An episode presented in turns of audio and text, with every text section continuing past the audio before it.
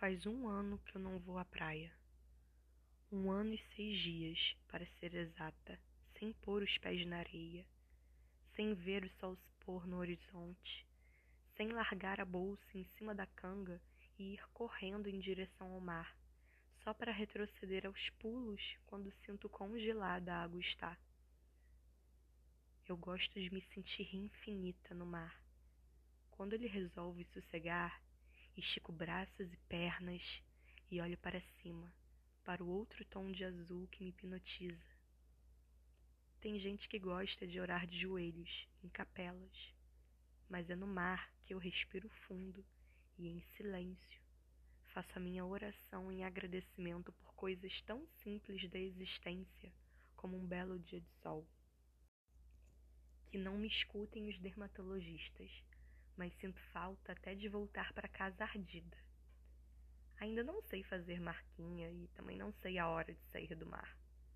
Se me chamam para ir embora, pareço criança, dou meia volta e um novo mergulho.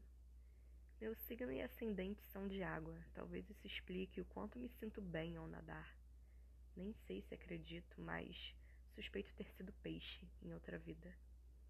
Tudo do mar me encanta a imensidão, o tom, a profundidade.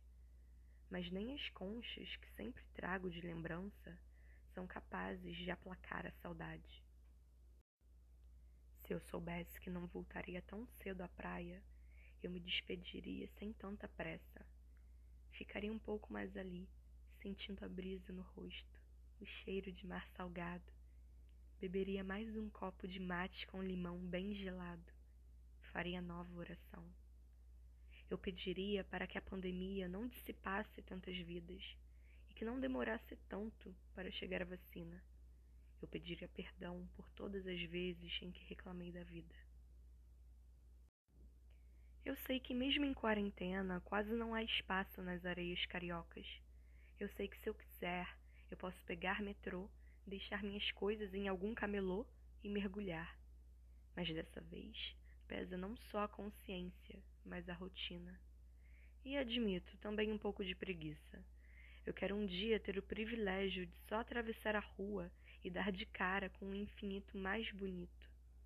Mas quando penso que vou levar uma hora de trajeto aglomerada como sardinha e correndo o risco de me contaminar, é a minha lua em touro que me trava. Faz um ano e seis dias que não vou à praia, mas tenho biquíni e maiô novos que ainda nem cheguei a usar. Semana passada, quase tive a chance.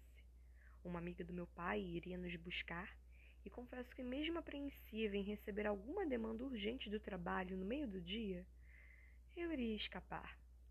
Mas algo não a fez bem e eu não tive nem o gostinho da ilusão de começar a me arrumar. Nessa semana tem feriado e eu recebi um novo convite de uma amiga para ir à praia. A gente vai bem cedo e volta antes do almoço, assim não corremos o risco de aglomerar, ela disse. Não pude nem me animar. Tenho reunião marcada. A vida era mais simples quando criança.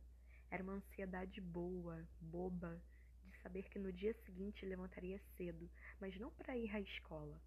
Bastava acordar, botar o biquíni, chamar a amiga, sentar no banco de trás do carro do pai, ao lado da janela, colocar uma música para tocar e esperar chegar.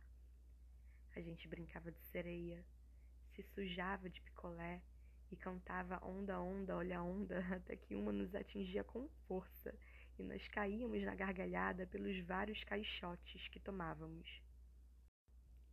Eu ainda sinto essa felicidade ingênua quando meus pés tocam a areia eu anseio por estrear meu biquíni que tem o mesmo tom da água que eu sinto falta.